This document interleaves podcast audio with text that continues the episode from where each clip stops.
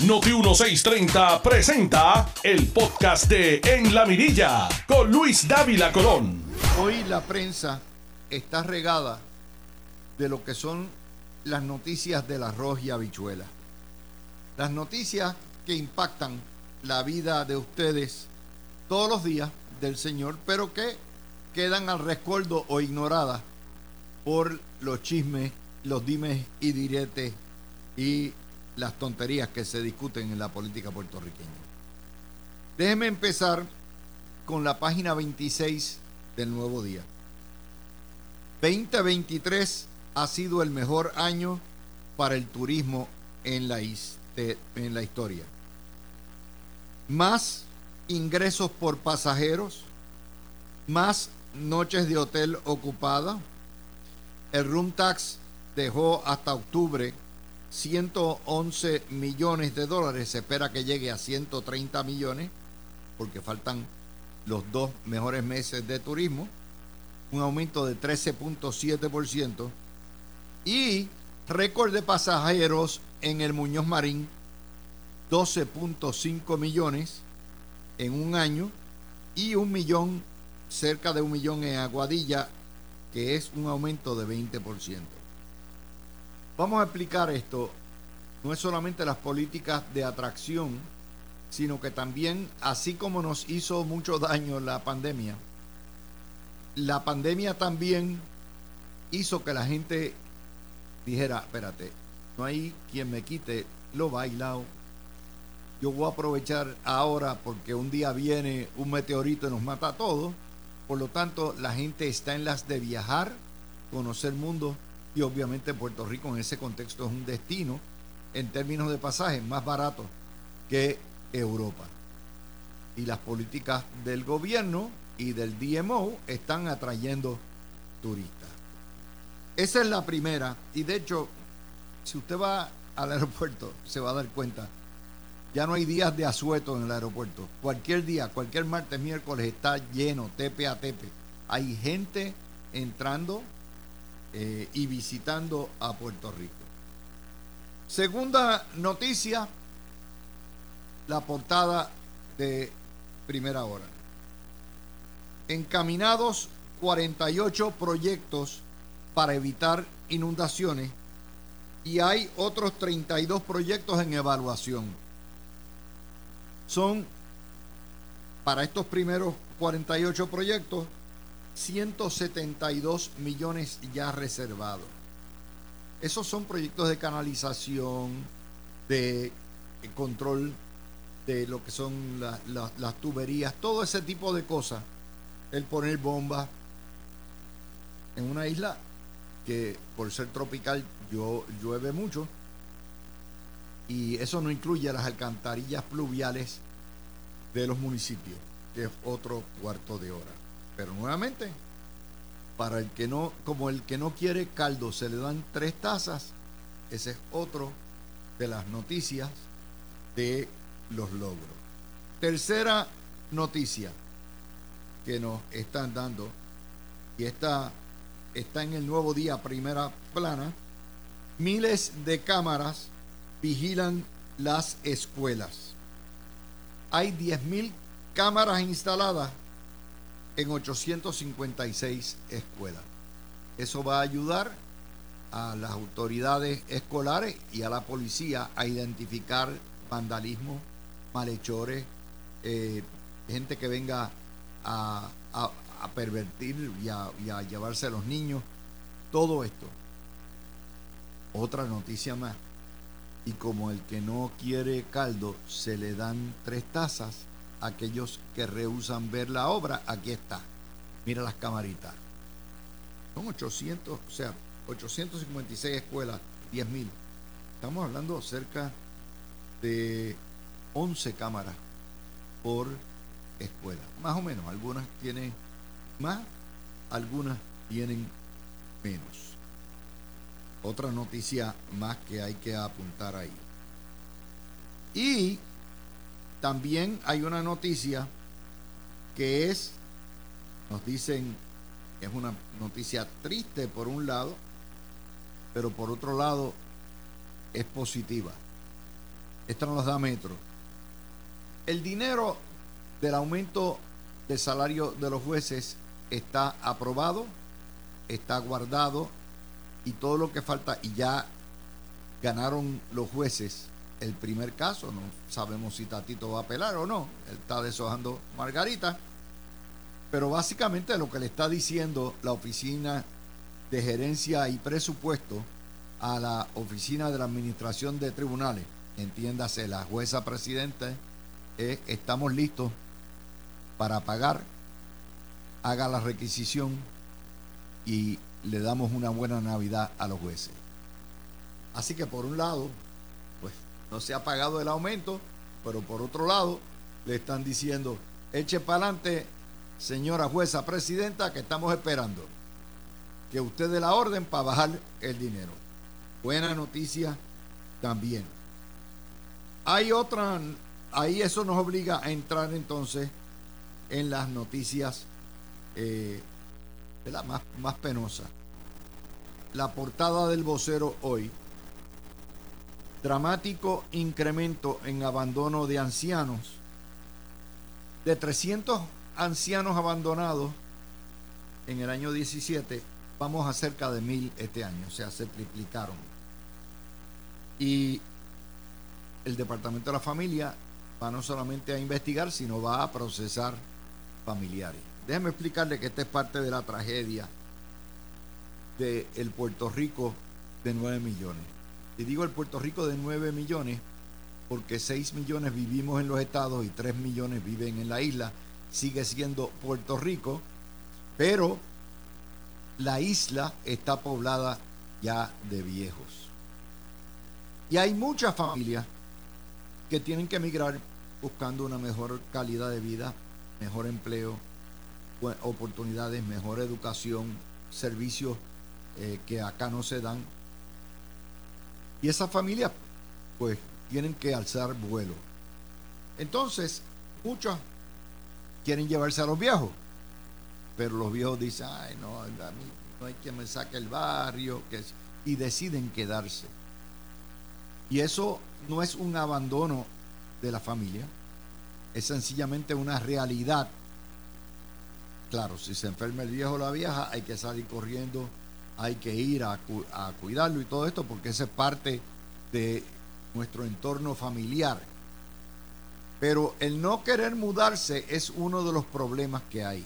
Y se va a ir poniendo peor en la medida en que continúe el deterioro social de Puerto Rico y continúe la migración. Mientras los jóvenes se van, se quedan los viejos, los viejos con la edad se tornan más dependientes de otras personas y ya lo estamos viendo en las estadísticas. De hecho, esta noticia la habíamos previsto desde principios de este siglo, cuando hicimos aquella serie de, columnas que se llamaba La elección de las maletas. Esto es triste, dramático incremento en el abandono de ancianos y más triste es que esos ancianos no reciben la totalidad de los beneficios que recibirían en un estado. Por eso es que muchos hijos eh, y nietos prefieren llevarse a sus abuelos y decir, vente para acá, está cerca, yo tengo aquí más facilidad, más programas y te voy a cuidar. Pero nuevamente todos los puertorriqueños estamos muy aferrados a nuestra islita y se le hace muy difícil, particularmente empezar una vida nueva a los 60 o a los 70 años. Eso explica la tragedia. No hay un sistema de gobierno en el mundo que haya exiliado y haya sacado fuera del de su territorio 66% de su población. No existe. Solamente en la cochina, asquerosa, criminal y corrupta colonia del Estado Libre Asociado, dos terceras partes de sus habitantes y sus descendientes tuvieron que emigrar y tuvieron que irse a los estados porque el sistema, la cochambra de sistema no solamente está quebrado, sino que encima de eso no puede proveerle una calidad de vida a sus ciudadanos. Esa es la noticia detrás de ese titular. Por supuesto, el vocero no nos, no nos va a decir que esto es la colonia, porque un periódico popular, pero al buen entendedor, pocas palabras bastan. Y eso nos trae a las otras noticias que tenemos para ustedes hoy y entramos en las noticias ya de carácter político. Ustedes escucharon esta mañana a Edwin Mundo, al amanecer de Dios. Yo creo que tanto a Edwin Mundo como a Matos le debemos de a Ángel Matos le debemos dar un salario aquí porque son permanentemente están aquí. Eh, Elmer, esta cascarita la tira Edwin Mundo y ha insistido y está en la página 12 del vocero Elmer Román, posible candidato a comisionado residente de Jennifer González, no reside en Puerto Rico, no ha votado desde el año 2000 y no se ha inscrito. Es elector de Arlington, Virginia. Eh, y nos pone el vocero, ¿será Elmer Román? Esa es la pregunta. Eh, y obviamente esto viene de, de Edwin Básicamente lo que Edwin Mundo está tirando un tiro al aire, advirtiendo que si es Elmer Román, se lo van a llevar en volanda.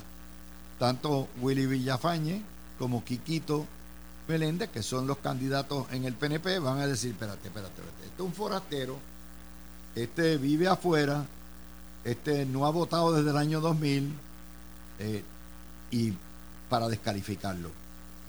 ¿Cuál es el propósito?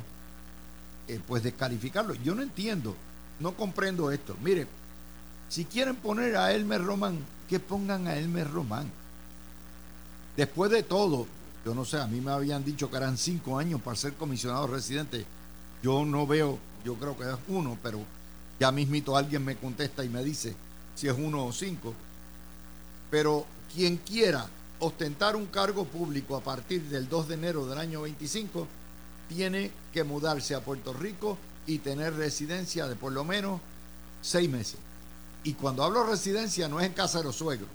Estamos hablando que usted tiene una casa alquilada o comprada a su nombre y en esa casa usted vive y usted tiene a la misma vez en esa casa que pagar electricidad, que pagar agua y todo eso es evidencia. ¿Cuál es la idea? No lo entiendo. Primero, yo no comprendo por qué Jennifer González tiene que tener un compañero de papeleta, como tampoco entiendo por qué eh, el grupo de Pierluisi trata de impugnar eh, la candidatura de quien sea. Pueden, puede Jennifer nombrar a Pepe Chuleta, déjenlo que compita con Pepe Chuleta y ya está. Pero Cosas que yo no entiendo. Yo, mientras más viejo me pongo, más bruto me pongo en cuanto a la política puertorriqueña, porque la verdad es que esto es un juego desquiciado. Aquí no hay lógica, aquí no hay razón.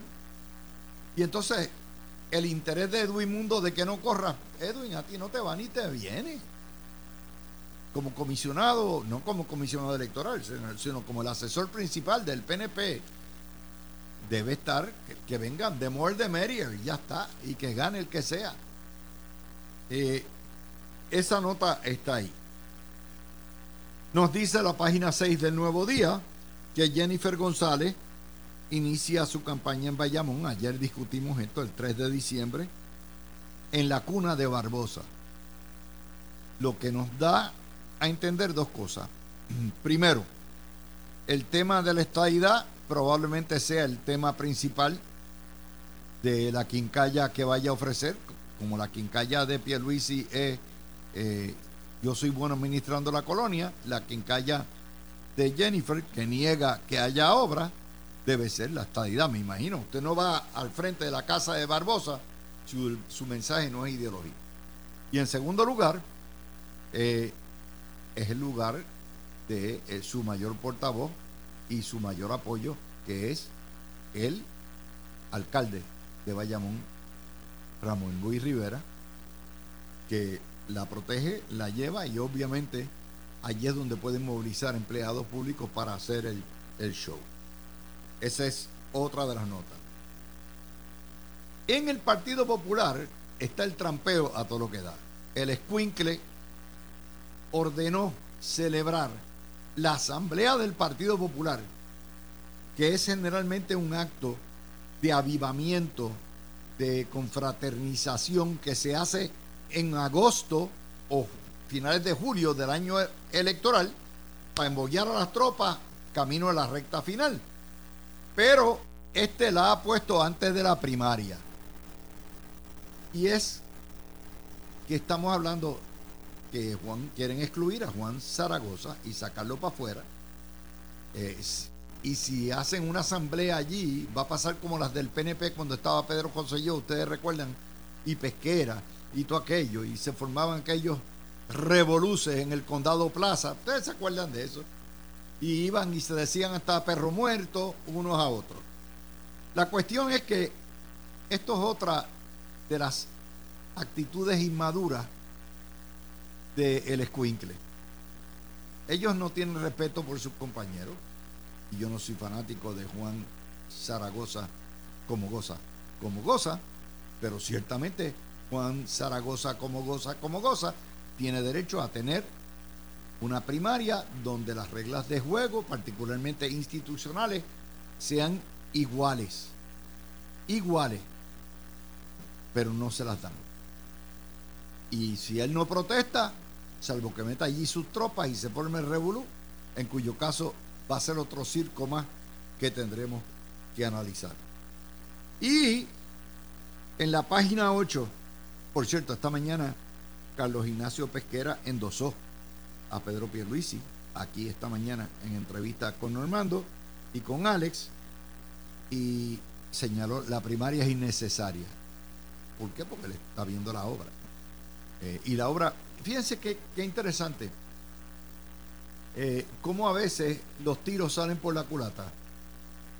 La negativa de Jennifer González de reconocer que su partido y su administración ha hecho una obra y diciendo las declaraciones de que Puerto Rico por, va por mal camino, abrió la brecha para que Pierluisi gastara la millonada que está gastando enseñando la obra obra que es física, que usted puede ver, pero no solamente física, estadística. Hoy empezamos precisamente con eso. De manera que esa, me parece a mí que es un error, ese error táctico en el mensaje, no solamente aviva a las tropas de Pierluisi, sino que permitió que bajaran con el libro y todavía le quedan 40 días más de campaña ya después del primero de enero entra la veda electoral. Y eso ha ido calcando, ha ido penetrando en el público, diciendo, ah, caramba, sí, aquí, allá, acá. Aquí hay esto, aquí hay lo otro. Las estadísticas de desempleo, el, desempleo más bajo en la historia, las de criminalidad, dos años consecutivos a la baja. Usted busca cualquiera de esas estadísticas y le sale le sale la obra. Y eso erosiona una candidatura porque va directo a lo que es la yugular de la credibilidad. Si usted dice no hay obra y de momento aparecen miles de proyectos y estadísticas como las que estamos tocando, usted tiene un problema como candidato o candidata. Ahí está, eso es otra de las notas. Mientras que Manuel Natal dice que sus encuestas lo tienen al frente de Miguel Romero. Eh, yo no tengo la menor duda que en este momento, no necesariamente el año que viene, el independentismo es la segunda fuerza electoral de Puerto Rico. No tengo la menor duda de eso. Que terminen como la segunda fuerza electoral de Puerto Rico, eso es otra cuarto de hora, porque ellos no están muy lejos del Partido Popular, por lo tanto, todo va a depender de la dinámica que tenga la campaña el año que viene. Y Manuel Natal tiene que aprender que no es lo mismo ni se escribe igual. Primero, los votos de Manuel Natal se trabajaron porque entre Yulín y entre Alexandra Lúgaro le parieron lo que son las organizaciones de base comunitaria junto con la Unión, el sindicato del municipio, para movilizar a la gente en un año de pandemia. Ya no está ni Yulín, ya no está Alexandra Lúgaro y obviamente la Unión pactó con Mr. Romero. Y lo otro, no es lo mismo retar en un momento donde, como era en el 2020, donde la administración de San Juan por ocho años fue un desastre. Y entonces usted puede argumentar a tener que retar a un incumbente que ha hecho más lo, obra que todos los demás alcaldes este, de este siglo, que es Miguel Romero. Miguel Romero tiene la cara de tontejo mejor administrada de todo Puerto Rico y Natal no se ha dado cuenta. Y él cree que puede pujar lo mismo que pujó en el año 2020. Bueno, pues yo le deseo la mejor de las suertes y por cierto ayer Tony eh, hizo el comentario, pero tiene toda la razón. Los populares llevaron a la pobre Tere Estrella González Denton a jugando pelota dura. La pobrecita no da pie con bola. Si fue un desastre como directora de turismo, de la oficina de turismo, ayer era el pobre Ferdinand le tuvo que dar prácticamente eh, un technical knockout y abruptamente recortar porque la muchacha estaba cogiendo, estaba diciendo disparates a todo lo que da. Así que esas son las noticias que tenemos para el día de hoy. Pues ya mismo viene por ahí Tony Zagaldía y Fernando Zambrana y nosotros regresamos después de la pausa. Tú escuchas el podcast de En la Mirilla con Luis Dávila Colón por Noti 1630. 12 y 41 minutos de la tarde. Vamos a hablar ahora. Eh, tengo en el estudio a Tony, todavía no ha llegado. ¿O Fernando? No, no los tenemos. Bien, tan pronto lleguen. Ajá. Tony. Hello. ¿Me escucha, Luis? Sí, sí, te escucho. No, no, escucho nada. Sí, sí, te escucho perfectamente acá. El, problema es allá. Eh, Tony, empezamos contigo porque tú fuiste, tú viste ayer el, lo que fue la entrevista de Estrella González y la aparición triste de ella, la, la, llevan para arriba y para abajo. Y obviamente mientras más habla, más desconoce lo que está pasando en San Juan. Adelante. Mira, saludos Luis. Eh, inclusive yo puse un, tweet, un X, que ahora es sobre la entrevista. Mira, eh, yo no conozco personalmente a, a Terestela González, eh, es una mujer seria, eh, pero la entrevista que dieron ayer en Jugando Pelotadora, eh, Ferdinand Pérez la tuvo que abortar prácticamente, porque le hicieron unas preguntas sobre planes, eh, y si nadie le preguntaba cuál es su plan concreto en cuanto a esto, no pudo esbozar ni una idea. Yo creo que ella iba a decir lo siguiente, miren, honestamente, yo no sé qué yo hago aquí. Yo no sé qué, yo estoy haciendo aquí, pero ya me comprometí y voy Pero me llamaron. Pero me llamaron y no pude decir La llamada telefónica. Eh, el acercamiento lo hace Manuel Calderón, que no es... Eso, eso es una llamada de 911, Tony. La llamaron. La primera respuesta candidata que responde por un 911. Por un 911, pero yo creo que antes de dar una entrevista como la que dio ayer, no debió haber ido a la televisión y mucho menos exponerse a, preguntas concretas sobre su visión de por qué quiere ser alcaldesa de San Juan. Fíjate que ella eh, había hablado bien sobre el desempeño de Miguel Romero. Así que me parece que ayer fue una nota de F. Eh, digo, la gente tiene derecho a mejorar, pero no hay lugar a dudas que lo que yo vi ayer y lo que yo escuché es que prácticamente le han rogado a doña Terestela González que se radique su candidatura, dijo que ya lo había decidido, pero no tiene, es más, Luis, yo creo que llega tercero en la alcaldía de San Juan. Eh, no, tiene, no tiene noción de por qué quiere ser alcaldesa de San Juan. Además, yo no, yo no escuché a doña Terestela hablar cuando Carmen Yulín era alcaldesa. Eh, eh, yo no yo no la he escuchado a ella hablar sobre planes concretos. Así que es una es una es una posición de honestamente yo no sé qué yo hago aquí. Oye, y eso me trae a Natal, ¿verdad? Natal asegura hoy que le gana a Romero en sus encuestas. Dice que han corrido distintas personas y eh, salvo que San Juan se haya tornado en una ciudad independentista socialista, que yo no lo veo en la que Yo no lo veo así. No, no lo veo. Yo no tengo la menor duda de que el comunismo está mejor organizado en San Juan que el Partido Popular. Lo que tiene el Partido Popular en San Juan es un desastre. Bueno, San Juan, San Juan es la ciudad capital, la ciudad más complicada que hay en Puerto Rico en términos políticos. aquellas pelas que daba Hernán Padilla, don Carlos Romero Barceló, que en paz descanse, eso ya pasó al olvido. Eh, en San Juan hay de la gente, los eruditos, la gente pobre, eh, la gente de clase alta. Es, es, un, es un municipio bien complicado. Y tan es así que fíjate que Natal por poco le gana a Miguel Romero. Eh, estuvo ahí, pero después que perdió la, la, la, la, elección para la alcaldía y radicó todos los pleitos habidos y por haber y todos los perdió, la gente que nos escucha, ustedes han, escuchado, eh, han escuchado a Manuel Natal hablar planes concretos sobre la capital, sobre las cosas que él, que, él haría mejor. Prácticamente la, la, política, lo que se está convirtiendo, Luis, eh, esto, esto aplica a más, de un, a más de un puesto de San Juan, es que aspiran políticos a posiciones cuando el incumbente se está desempeñando bien pero no saben explicarle a, los electores por qué hay que cambiar un gobierno, por qué hay que cambiar un alcalde que lo está haciendo bien.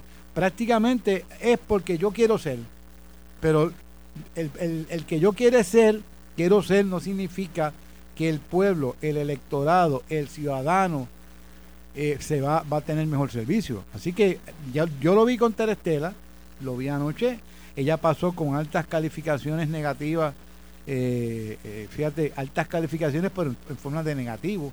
No, no, no supo esposar ideas. Manuel Natal viene pensando que las circunstancias de hace cuatro años son iguales y son bien diferentes porque la obra de Miguel Romero se ve. Miguel Romero está haciendo, en mi opinión, lo que ningún político del PNP había hecho. Es un gobierno de apertura, es un gobierno sin mencionarlos de alianzas. Tú no que tienes que mencionar la palabra alianza para tener un alcalde donde tú te sientas cómodo, donde tú tengas cabida, donde tú tengas el asiento ya eh, eh, preseleccionado. Y creo que Miguel Romero eh, se está, está demostrando que tú puedes ser PNP, estadista, pero a la hora de gobernar en términos de alcalde, es un, es un, es un gobierno de, apertura y que la gente se siente cómodo con Miguel Romero. Además, está haciendo lo más importante que hay en la política, que la obra se ve. Las carreteras la gente las ve. Lo que está haciendo con, lo, con los parques, que los están remodelando, los parques que están abandonados. Y esa obra la disfruta la gente humilde de San Juan, de todos los sectores, porque las carreteras las utiliza todo el mundo. Así que eh, creo que Miguel Romero anoche se volvió a solidificar. Yo lo he llamado el alcalde invencible. Yo creo que en este momento Miguel Romero está a ley de rebasarle a Ramón Luis Rivera como el alcalde más poderoso, que tiene el PNP. Mira, mira dónde estamos. Eh, para que tú veas lo que tiene éxito. Miguel Romero ha calcado la, la práctica de Felisa Rincón, de Carlos Romero Barceló, de Yulín cuando ganaron la primera vez. Y esa es la táctica de parearse, de ir a visitar. En Nampadilla, Luis también, en Nampadilla. Eh, en Nampadilla con los pobres. Con los pobres. O sea, San Juan es una ciudad que tiene, qué sé yo, casi cincuenta y pico de residenciales. Es una ciudad pobre, básicamente, porque ya los que tienen billetes se han ido para Guaynabo o para otro sitio. Y es una ciudad donde el pobre es el elector que determina el resultado. Y Miguel, ese es el servicio que le ha dado a los pobres. Mira, tú sacas, tú sacas de San Juan Condado eh, algunos sectores de San Juan Eh, ya lo otro que viene bajando es Guainabo. Eh, sí, porque te vas a Montelledra. Eso es lo más. Y los, los, paseos. Montelledra. Ya está. Ya está. y, es, el municipio donde vive la gente más pobre de Puerto Rico. Hay, yo no sé ni cuántos residenciales hay. Hay un sinnúmero de residenciales. Barriadas también. Y Miguel Romero ha sabido que para tú ser alcalde de San Juan en estos momentos que estamos viviendo, necesitas gobiernos de apertura, donde la gente humilde se siente satisfecho, donde el erudito también, donde los universitarios, y, Miguel ha, sabido eh, proteger que no ha entrado en polémicas que no le abonan nada a un alcalde. Ah, y, eso no quiere decir que no juegue en equipo. Eso lo, quiere, eso lo que quiere decir es que sabe distinguir entre las, peleas triviales que se dan casi todos los días en la política o las peleas donde él tiene que dar porque se, se ve afectado o beneficiado el municipio de San Juan, que en última instancia la lealtad mayor de Miguel Romero tiene que ser para San Juan, porque ese fue su compromiso, como el de Bayamón en Bayamón, como el de Mayagüez en Mayagüez. Eh, eh, tienen una, una, una prioridad que son los municipios por los cuales son alcaldes. Y oye, hay una cosa también que es eh, San Juan, obviamente el Partido Popular se desintegró en San Juan. Y Yulín lo desintegró, posteriormente Rosana, y lleva tres años en el vacío, por eso tienen que reclutar a esta mujer para venir a, tratar de, darle una cara. Fíjate que quien la recluta es Manuel Calderón, que no, es, que, no, quiso correr para no quiso correr para San eh, y lo que te tengo que decir es lo siguiente, o sea, siendo una ciudad, ¿verdad? Con ese historial, hay una realidad y es lo duro que es retar un incumbente que tiene obra. o sea, eso es porque, porque se hace innecesario el reto y Miguel Romero va a cosechar, como sembró, ahora va a cosechar, lo, porque él se ha metido en las barriadas populares, se ha metido en los callejones populares. ¿Y por qué? Porque sabe que ese voto popular, mucho del cual fue para, Manuel Natal en el año 20 y otros para Rosana, él se lo va a traer para acá. Miguel ha, Miguel ha sabido, eh, Miguel Romero ha sabido leer el mapa político de San Juan perfectamente. Eh, otros no lo supieron leer y, mira lo que les pasó. Y, Miguel, eh, el alcalde Romero, está penetrando en lugares donde probablemente los sanjuaneros, yo desde que salí de San Sebastián del Pepino a los nueve años he vivido en San Juan. Eh, jugué béisbol y jugué categoría donde jugábamos en todos, en todos los lugares de, de San Juan. Así que el alcalde Romero ha sabido penetrar, no penetrar por penetrar, entender a la gente, escucharlos y dar el servicio. Por eso es que no he visto un alcalde en todo Puerto Rico que no haya leído mejor que Romero, Miguel, lo que es la realidad política de Puerto Rico en este momento. Eh, miren lo que está pasando en el mundo, en América, donde las oposiciones políticas se hartaron, en Argentina se hartaron del peronismo. Y este señor eh, dio el, palo y ganó la presidencia. Casi todas las elecciones últimamente en, en, América, creo que Paraguay es la única excepción, las oposiciones están tumbando gobiernos porque los gobiernos se han olvidado muchas veces de las clases humildes, de las clases necesitadas y de, de los trabajadores y mucho más en Puerto Rico, que estos países no tienen la, la cuestión política de estatus donde nos hace todavía una división mayor. Y Miguel en eso, saben que es estadista, pero no ha estrujado el estadismo en, el, en la capital a la hora de hacer obra. Mira, yo, otra cosa que, tiene Miguel, yo estuve la semana pasada y, vuelvo ahora de nuevo, pero paso por Plaza Las Américas. El centro de San Juan, el centro comercial de San Juan se llama Plaza Las Américas. ¿Qué hicieron? Pavimentaron la, la entrada principal, además de la Chaldón, la entrada principal por el lado, la que desemboca en el, en el Bithorn, completa. ¿Y por qué? Tú dices, ¿por qué lo han hecho ahora? ¿Por qué no lo dejo para el año que viene? Porque ahora viene la Navidad y Segimundo y Medio Mundo pasa por Plaza Las Américas. Él lo sabe, por lo tanto, ya sea con la ayuda del top o solito, o que la familia Fonaya dio dinero para pavimentar, aquello está, mire, como terciopelo. Además, además los electores, de, los electores de Puerto Rico no son tonteros nada.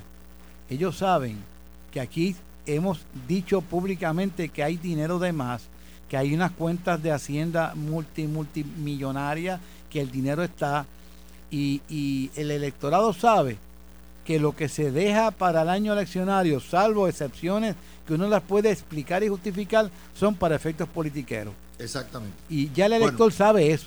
Tú escuchaste el podcast de En la Mirilla con Luis Dávila Colón en Noti 1630.